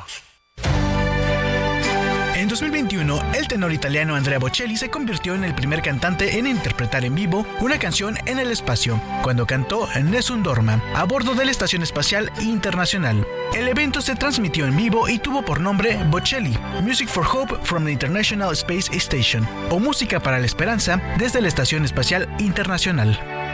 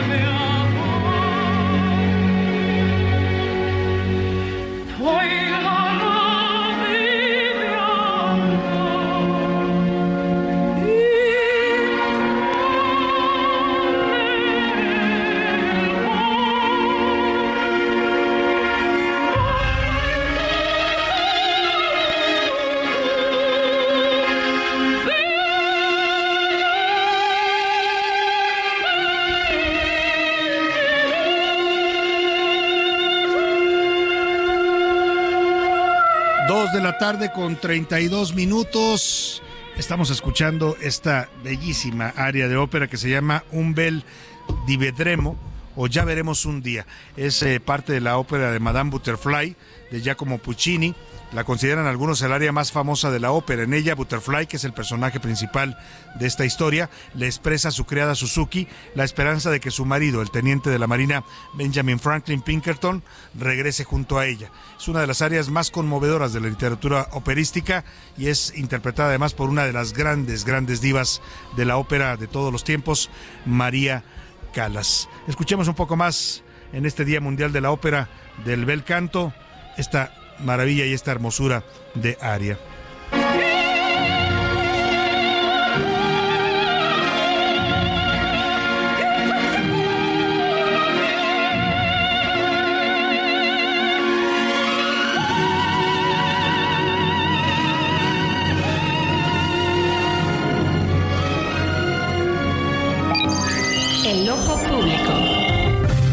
En A la Una tenemos la visión de los temas que te interesan en voz de personajes de la academia, la política y la sociedad. Hoy escuchamos a Luis Farías Mackey en Buscando Sentido. El ojo público. Salvador, muy buenas tardes. No son los privilegios de los ministros de la Suprema Corte de Justicia absurdamente exagerados en sus embestidas mañaneras. Condiciones sí que debiéramos revisar, pero repito, no se trata de ello. Tampoco son los miles de millones de pesos de los fideicomisos robados a los derechos adquiridos de los trabajadores del Poder Judicial. Repito, robados. Menos aún el Poder Judicial mismo, sus sentencias, sus suspensiones, sus amparos, sus declaraciones de inconstitucionalidad, la división de poderes misma. Todo se trata de construir al villano favorito de su campaña para el 24. Todos sus demás villanos favoritos terminaron por desgastársele de tanto uso. Se los acabó, se los gastó, dirían en Yucatán. Ahora necesita de un nuevo villano favorito, al que pueda imputar todos los males, todas nuestras desgracias, todas las corrupciones. El déspota necesita un culpable absoluto y López Obrador ha decidido que este sea ahora el Poder Judicial. Lo que le importa es ganar aupado sobre el cultivo del odio, del rencor y del resentimiento. Que no haya oportunidad para que el mexicano piense en sus problemas y discuta sus soluciones. Si ello implica llevarse entre las patas a la República, a la división de poderes, a la hacienda pública, al pacto federal, a la democracia, a nuestras relaciones con un mundo al borde del abismo y a México mismo, no le importa en absoluto. Lo único que le importa es el movimiento, él. Buenas tardes, Salvador. Buenas tardes a todos. A la una, con Salvador García Soto. Dos de la tarde con 35 minutos. Regresamos con ustedes. Escuchamos atentamente a nuestro colaborador Luis Farías Mackey y su Buscando Sentido aquí en el Ojo Público. Interesante el análisis que hace de esto, pues que está haciendo el presidente López Obrador al atacar al Poder Judicial. Ya no solo atacarlo de palabra, que lo ha hecho a lo largo de todo su gobierno, sino ahora atacándolo pues en sus recursos, quitándole recursos, apropiándose de ellos, estos 15 mil millones de los fideicomisos. Dice Luis Farías que el presidente está construyendo al Poder Judicial como su nuevo villano favorito para las elecciones de 2024. Tiene sentido, ¿eh? Decía también, todos sus villanos favoritos se le desgastaron. Pues sí, ya Felipe Calderón hace tiempo que ya no le da mucho porque ni siquiera vive en México, está en Madrid. Carlos Salinas de Gortari ya ya no lo quiere criticar, ya, le- ya le dice el licenciado Salinas, ¿no? La última vez dijo que no, que no lo iban a llamar a declarar por el caso Colosio. Pues anda buscando villanos para el tema electoral del presidente López Obrador y pues parece que escogió al Poder Judicial, lo quiere presentar ante los mexicanos como un poder corrupto, un poder que pues eh, que, que- que merece ser castigado, ya lo dijo hoy, lo quiere moralizar. Oiga, y vamos hasta Nuevo León porque hablando de castigos, el Congreso de Nuevo León le ha dado un ultimátum al gobernador Samuel García. Le dice que si no presenta las aclaraciones que le exigieron para su petición de licencia a las 2.45, es decir, dentro de ocho minutos, le van a batear su solicitud. Juan Teniente, te saludo de nuevo allá en Monterrey. Cuéntanos, buena tarde.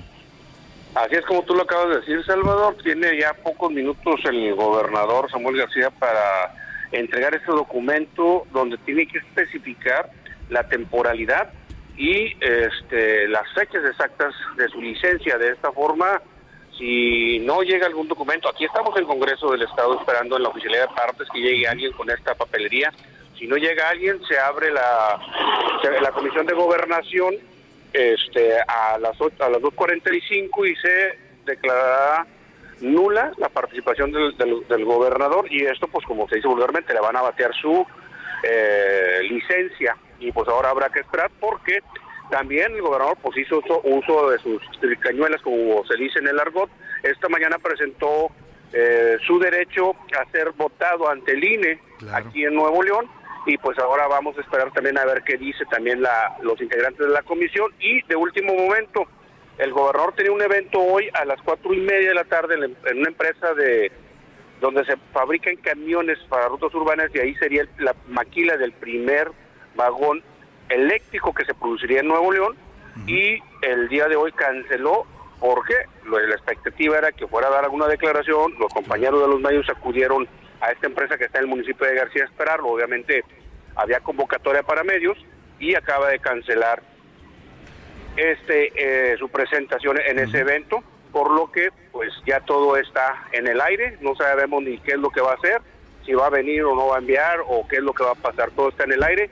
Solamente lo único seguro es que si no está ese documento en las manos de los eh, militantes, perdón, en la mano de los, eh, que están dentro de la comisión, de los diputados que están dentro de la comisión de gobernación, pues le van a batear su permiso de licencia. Interesante, interesante, porque estamos en una especie de duelo no solo político, sino también legal, porque nos decía Ramón Alberto Garza hace un par de días que platicábamos con él en este espacio, eh, Juan, eh, que podría ser una trampa de Samuel al Congreso, es decir, que le nieguen la solicitud de licencia, porque de esa manera él puede ir ante el INE, como ya lo está haciendo, a reclamar que le están violando sus derechos políticos, su derecho a votar y ser votado, como dices, y también puede terminar esto en el Tribunal Electoral, y de esa manera podría no solo tener la licencia, sino además imponer a su sucesor. Vamos a ver en qué termina todo. Está interesante el tema de la política allá en Nuevo León y lo seguiremos de cerca contigo, Juan Teniente. Muchas gracias.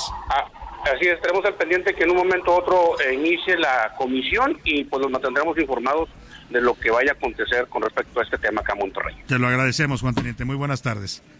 Buenas tardes, Salvador.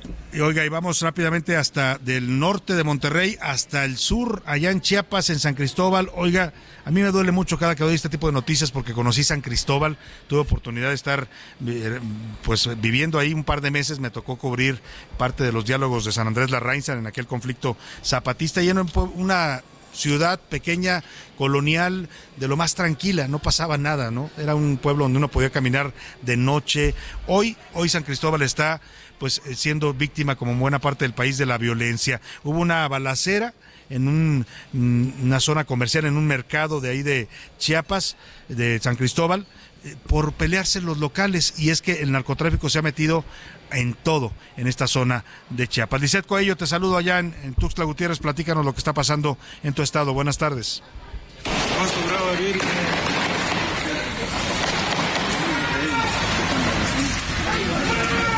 Salvador? Muy buenas tardes. Te saludo con gusto. Informarte que la noche de este martes se registró una intensa balacera en las inmediaciones del Mercado del Norte en San Cristóbal de las Casas, Chiapas. De acuerdo a la Policía Municipal, se trató de presuntos locatarios e integrantes de una organización social que se disputan el control de los espacios comerciales. Las autoridades informaron que alrededor de las 20-30 horas de este martes se recibieron reportes sobre la presencia de numerosos grupos de personas que portaban armas de fuego dentro del mercado y en el exterior del mismo, por lo que se implementaron acciones disuasivas con la participación del Ejército Mexicano, Guardia Nacional, Policía Estatal, Preventiva y Policía Municipal, con lo que se logró repeler las agresiones y recuperar el control en este importante centro de abastos. Este miércoles por su parte, los locatarios establecidos señalaron que piden la intervención de las autoridades federales y estatales para tomar el control definitivo del mercado, pues supuestos líderes vinculados a grupos criminales están cometiendo actos delictivos como venta ilegal de locales, cobro de piso y hasta venta de drogas. Denunciaron además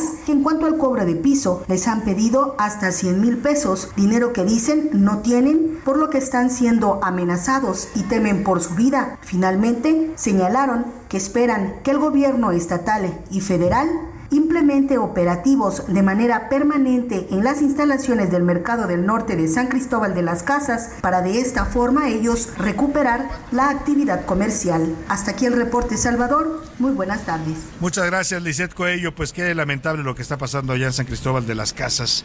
Y bueno, en toda esta problemática de violencia, uno nunca escucha hablar, ni bueno, si lo buscamos para entrevistas, porque lo hemos buscado varias veces al gobernador Rutilio Escandón, está como ausente de lo que está pasando tan grave allá en su estado. Pero vámonos a otro tema, más que a otro tema, vamos a dar en estos momentos. Póngase atento, tenga pluma y lápiz a la mano y agilice los dedos, mueva los dedos para que pueda marcar rápido, porque vamos a dar los regalos que le tenemos el día de hoy. José Luis Sánchez. Salvador, andamos muy regalones desde ayer y hoy tenemos cinco pases dobles para la obra Niño Perdido, una obra que se está presentando en el Teatro Xola, eh, ubicado en la Avenida Sola 809. Cinco pases dobles para esta obra aquí en la Ciudad de México. Y bueno, tenemos y para hoy es la función. para hoy, ojo, si usted tiene tiempo, es para hoy en la noche a las 8.30 la función en el Teatro Xola. Está Lolita Cortés, es un gran elenco y es una obra muy interesante sobre cómo manejar el estrés cotidiano, esto que a veces nos agobia y nos lleva a situaciones límite en nuestra vida. Exactamente, miércoles 25 de octubre sea el día de hoy. Si usted tiene tiempo, una hora antes tiene que estar en la taquilla. Y bueno, la pregunta que le hacemos el día de hoy para estos boletos,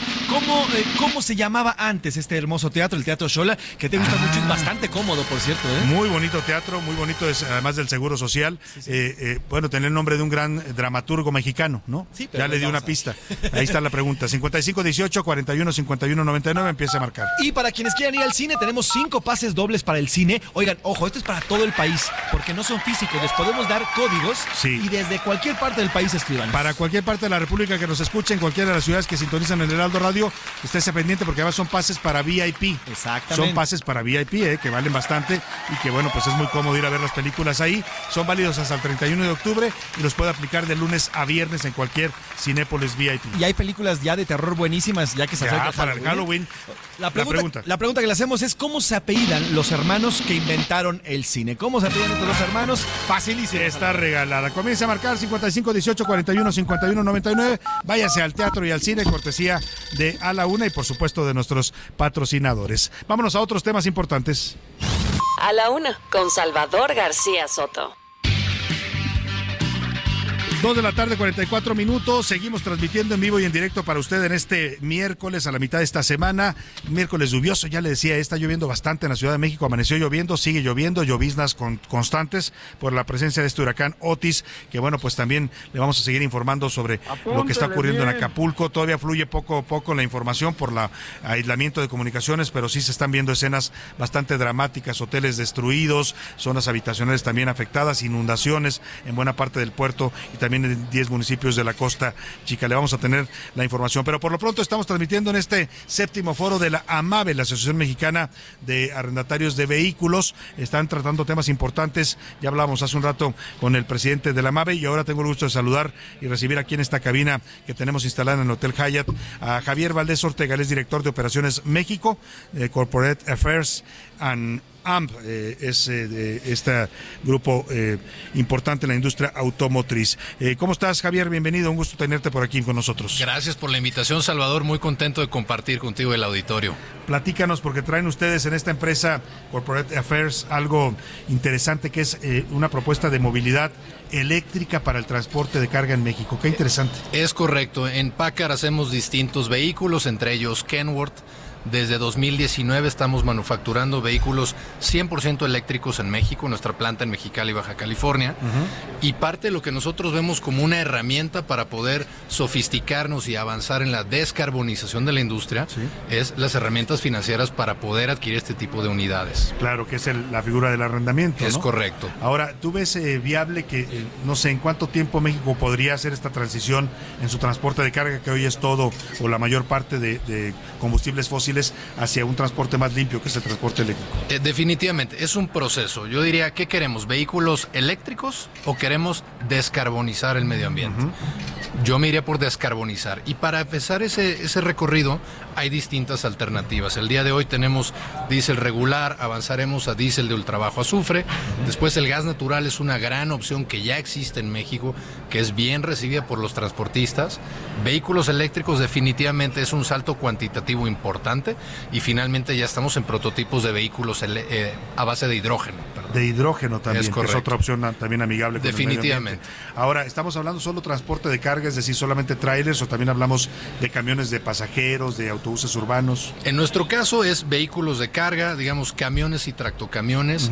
Eh, es es una diferenciación importante porque al ser un bien de capital tiene una composición distinta a la de los vehículos ligeros. Claro. Entonces, en definitiva, creo que es una industria que va avanzando de una manera diferente a los vehículos ligeros y de nueva cuenta creo que las bondades que tiene el transporte de pasaje también es que tienen la factibilidad de poder hacer eh, autoabasto en sus propias estaciones. Claro, ahora hace un rato conversábamos eh, con el presidente de la MAVE sobre con Alberto Gómez sobre este tema de que eh, estamos ya en esa transición, el mundo está en esa transición hacia la movilidad eléctrica y, y eso además compromiso de los países, México incluido, con el cambio climático, pero todavía en México vemos pocas estaciones de carga. ¿Cómo, cómo atender y resolver también esa problemática? Sí, en definitiva, creo que parte de la solución es comenzar con las flotas que tienen la factibilidad de tener autoabasto, pero ya estamos en conversaciones con el gobierno federal, con la Secretaría de Energía, con la CRE, para que podamos avanzar en la instalación no solamente de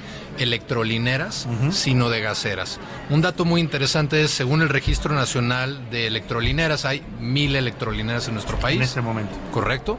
Sin embargo, ellas están en centros comerciales, en, en lugares que no son accesibles para un vehículo en de carga. zonas urbanas, exactamente, que difícilmente va a poder entrar un, un tráiler, ¿no? Es correcto. Y es ahí donde tenemos que hacer una planeación conjunta junto con todo el corredor hacia Norteamérica para poder tener corredores electrificados que tengan la capacidad del voltaje, que tengan el espacio y también el resguardo para poder cargar estas unidades. Interesante. Eh, los prototipos que ustedes ya están produciendo, nos dices en, en, esta, en estas eh, fábricas de Packard, eh, son vehículos, además del, del tema del medio ambiente, ¿qué otras ventajas ofrecen para hacer este cambio a los, pues a los transportistas? Sí, estamos muy metidos en la telemática. de hecho, algo que nos gusta compartir, nuestra CIO, nuestra jefe de tecnología, es mexicana. Ella está en Seattle, Washington. Y parte de lo que nosotros promovemos es cómo interactúa la inteligencia artificial y cómo interactúa el desarrollo de software en un vehículo. Ha cambiado mucho la industria de vehículos de carga en los últimos 10 años. Pasamos de vehículos 100% mecánicos a 60-40 con un componente de software muy importante. Esto te ayuda en planear de la mejor manera tu ruta, en poder tomar eh, decisiones de ahorro de combustible o bien simple y sencillamente de monitorear cómo se está comportando el conductor y asesorarlo para que saque el mejor rendimiento de las unidades. Eh, Quiero preguntarte esto, pero no quiero que se vayan a enojar nuestros amigos traileros, porque pues, eh, hablas tú de inteligencia artificial ya presente en estos vehículos y en algún punto vamos a hablar también de vehículos de carga eh, autónomos, ¿no? Tenemos ya vehículos autónomos, existen? correcto. En, en Kenworth tenemos vehículos autónomos nivel 4, tractocamiones. Eh, los invitamos a que visiten Expo Transporte Unpacked en un par de semanas en Guadalajara. Eh, ahí es donde hacemos mucho de este despliegue y en definitivamente esto no llegó para sustituir a los operadores. Esto llegó para ayudarles a facilitar sus tareas y a tomar mejores decisiones y también para cuidar a todos los conductores que vamos a un lado de los eh, trailers, de los camiones claro, de carga para que puedan tener mejores decisiones. Sí, sin duda alguna, y evitar accidentes, ¿no? Que a Es veces correcto. son bastante trágicos. Pues qué interesante lo que está haciendo, están haciendo en Packard y en este Corporate Affairs and AMP, eh, interesantísimo, la verdad. Y bueno, yo creo que eh, este, este, este tema de la transición hacia la movilidad eléctrica ya no hay marcha atrás, eh, Javier. Sí, en definitiva la descarbonización llegó para quedarse el compromiso que tenemos como sociedad, como empresas, está aquí, es fijo, y bueno, el camino es el que tiene diferentes rutas, ¿no? Entonces, eh, creemos que hay varias instituciones, varias corporaciones que ya están a bordo y creemos que esto va a ir avanzando de manera importante en los próximos cinco años. Pues un gusto tenerte por aquí y gracias de verdad por darnos esta información tan interesante. Gracias, Salvador. Muchas gracias. Vámonos a otros temas también importantes. A la una, con Salvador García Soto.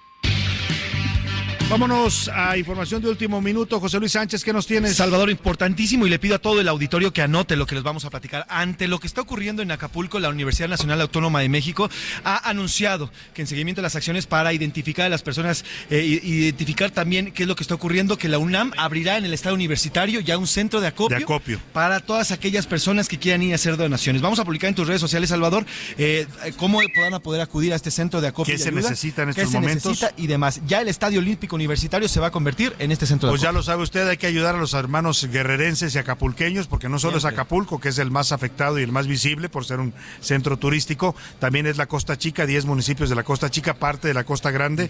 Hay inundaciones, hay gente que perdió sus eh, casas, que perdió pues todos sus bienes y va a necesitar mucho apoyo. O sea, es que solidarizarnos y ya el primer centro de acopio lo anuncia la UNAM, que además es una institución confiable donde usted puede llevar ayuda. Le voy a, en este cu- en el momento en arroba ese García Soto le pongo los detalles, los horarios y los eh, productos que están solicitando para apoyar a los hermanos guerrerenses en esta tragedia. Ya la podemos calificar así que ocurrió esta madrugada en Acapulco y en la Costa Chica y Costa Grande de Guerrero. Vámonos al entretenimiento. Anaya Rega nos trae temas interesantes del mundo del espectáculo. El entretenimiento con Anaí Arriaga.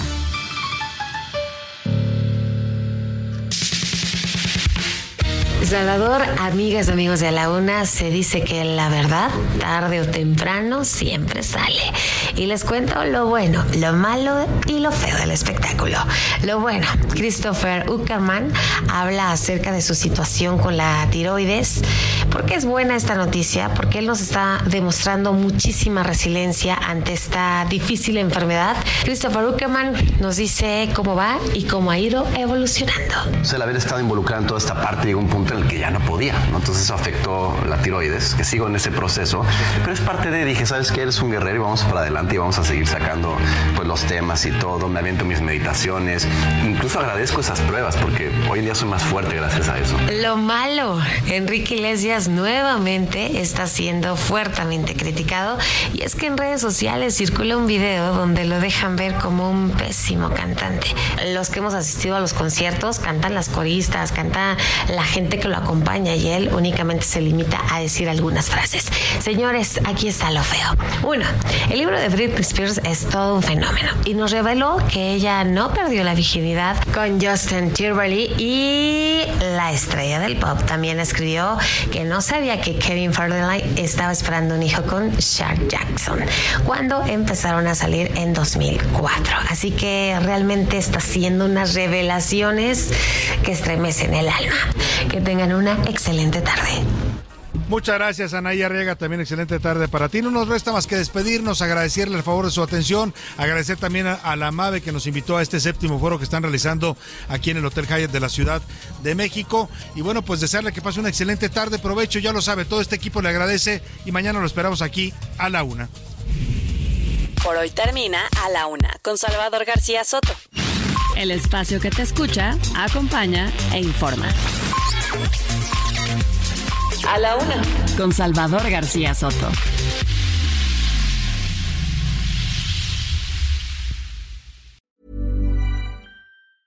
Planning for your next trip? Elevate your travel style with Quince. Quince has all the jet setting essentials you'll want for your next getaway, like European linen, premium luggage options, buttery soft Italian leather bags, and so much more. And is all priced at 50 to 80% less than similar brands. Plus, Quince only works with factories that use safe and ethical manufacturing practices. Pack your bags with high-quality essentials you'll be wearing for vacations to come with Quince. Go to quince.com slash pack for free shipping and 365-day returns.